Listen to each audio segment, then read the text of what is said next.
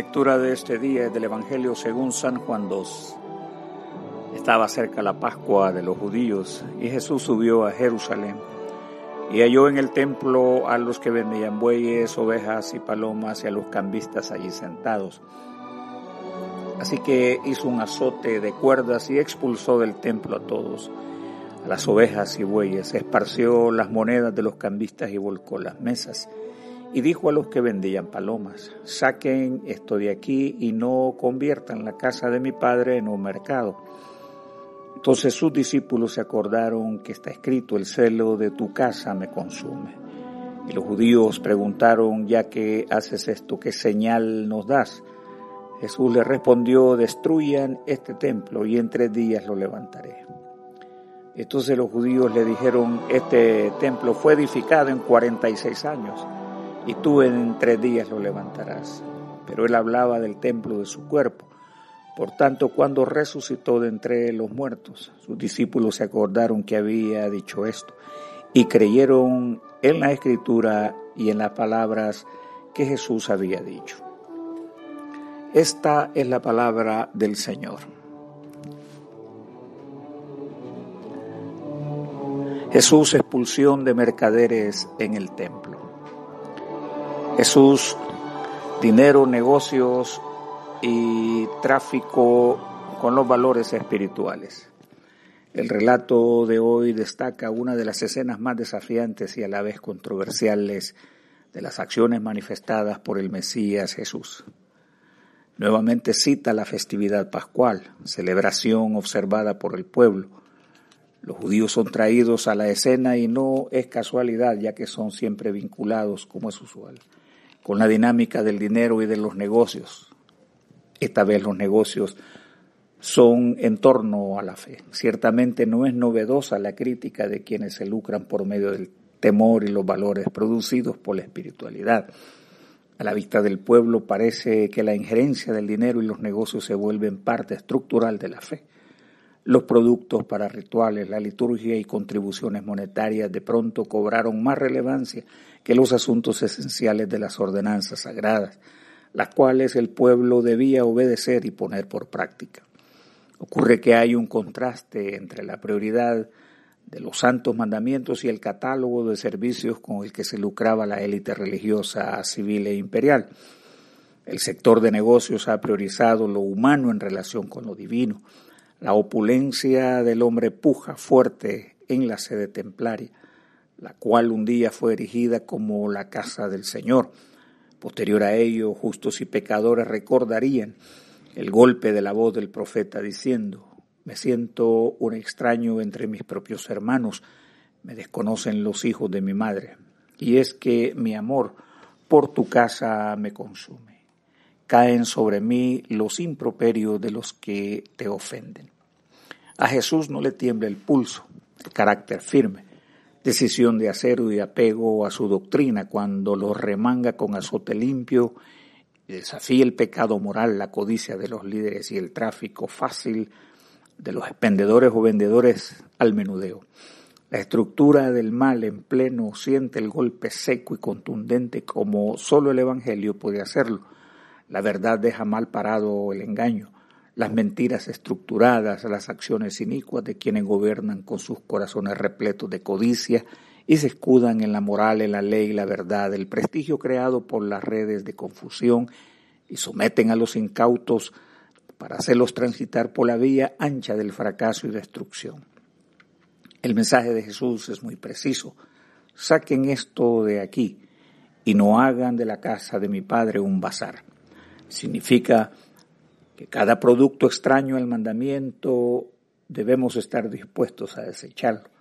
Los inventarios de acciones nocivas, ajenas a la pureza de las bienaventuranzas, contrarios al efecto del amor entre los hombres y Dios.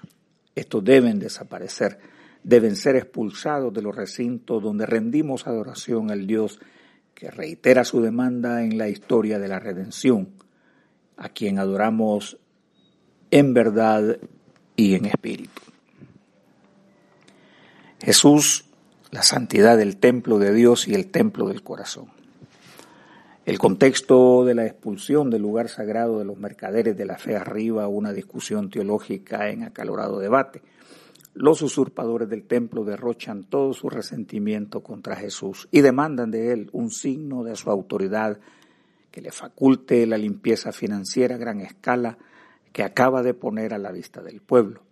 Algunos aspectos quedan en evidencia con esta acción, la cual implica los negocios con la fe en el ámbito sagrado de la espiritualidad. Primero, el Señor destaca la importancia de ese lugar escogido para venerar la excelencia de su nombre. El hecho es que le recuerda la santidad de ese lugar o del templo. Es por ello que Dios decidió habitar en el templo del corazón de los hombres. Y aunque este también es corruptible, se reconoce que los recintos humanos o instituciones también tienden a ser usados como instrumentos, símbolos de bien y a menudo usados para enaltecer al hombre. Este hecho anuncia que apelará a la voz del Espíritu de poder en la interioridad de aquel hombre redimido. El profeta ha pronunciado un discurso diciendo, el trono del Señor es firme desde el principio, el Señor es el Rey eterno. Tu testimonio, Señor, permanece firme. La santidad es el adorno de tu templo, por siempre y para siempre. segundo lugar, el texto demuestra la firmeza mesiánica contra la corrupción y su demanda de justicia. La primera es un derroche de los recursos del pobre. Las fortunas que hoy día se mueven bajo la mano de líderes poderosos en sus autos blindados protegidos por la corrompida guardia de seguridad, aquellos seres que parecen intocables e inaccesibles a las masas que procuran alcanzar la gracia y comunión con Dios, exaltando la figura humana y desestimando al Creador.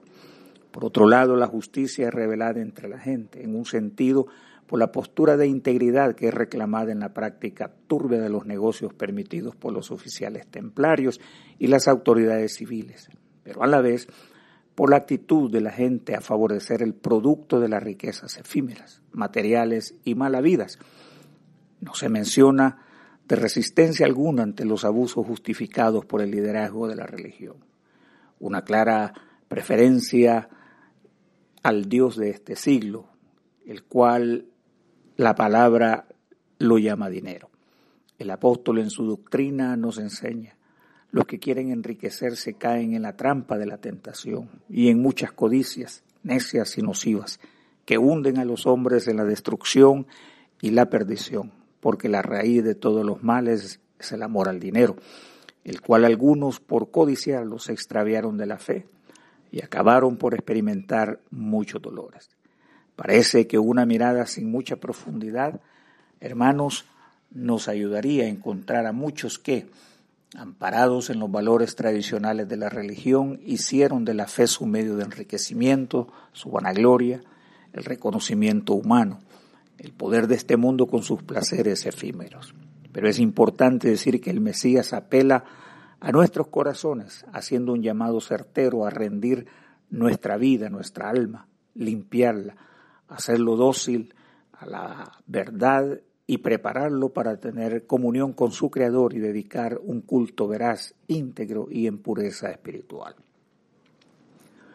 Jesús, los expulsados y la señal de su cuerpo, el templo de Dios.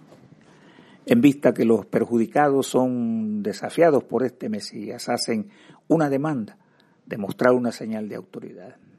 Podríamos decir en primer lugar que Jesús expone su mensaje esencial, es central para la fe cristiana. Responde anunciando la majestuosa y novedosa, poderosísima obra de la resurrección. Señal odiosa para quienes se extravían, incomprensible para los que transitan el sendero de la corrupción, pero es esperanzadora, salvífica a quienes rinden su vida a Dios. La tesis apostólica no duda en hacerlo parte de la vida íntima de nuestra fe y servicio para el mundo dice el apóstol, pero nosotros predicamos a Cristo y a este crucificado, que para los judíos resultó ser un tropezadero y para los no judíos una locura, pero para los llamados tanto judíos como gentiles, Cristo es poder de Dios y sabiduría divina, porque lo insensato de Dios es más sabio que los hombres y lo débil de Dios es más fuerte que los hombres. Segundo lugar, la valentía de nuestro Redentor al expulsar al mercader espiritual no tiene comparación. Ha desafiado en su rostro al enemigo del hombre, a los usureros amantes del dinero. Ante ellos nos da un poderoso mensaje y se trata de la importancia de la justicia y la integridad en cada vida. Su valor demostrado es una clara demanda a todos los oyentes, a todos sus hijos alrededor del mundo, para comprender que más que una institución cuyo fin es honorable, Dios demanda una relación fiel y sincera con los hombres. La justicia demandada por su mensaje está por sobre las regulaciones humanas establecidas por los expertos en materia religiosa o teológica. Prevalece los eh, denominadores del amor, de la justicia, de la verdad. En este antiguo templo a punto de desmoronarse, se limpiaba el dinero de la ofensa pública con la imagen del emperador. La idea fue que los dineros fuesen limpios. También los animales para rituales del sacrificio cumplían con estándares de perfección. Luego, el orden religioso que observaba el pueblo fue de utilidad para garantizar la pureza, control, estructura y equilibrio de la práctica templaria de su fe.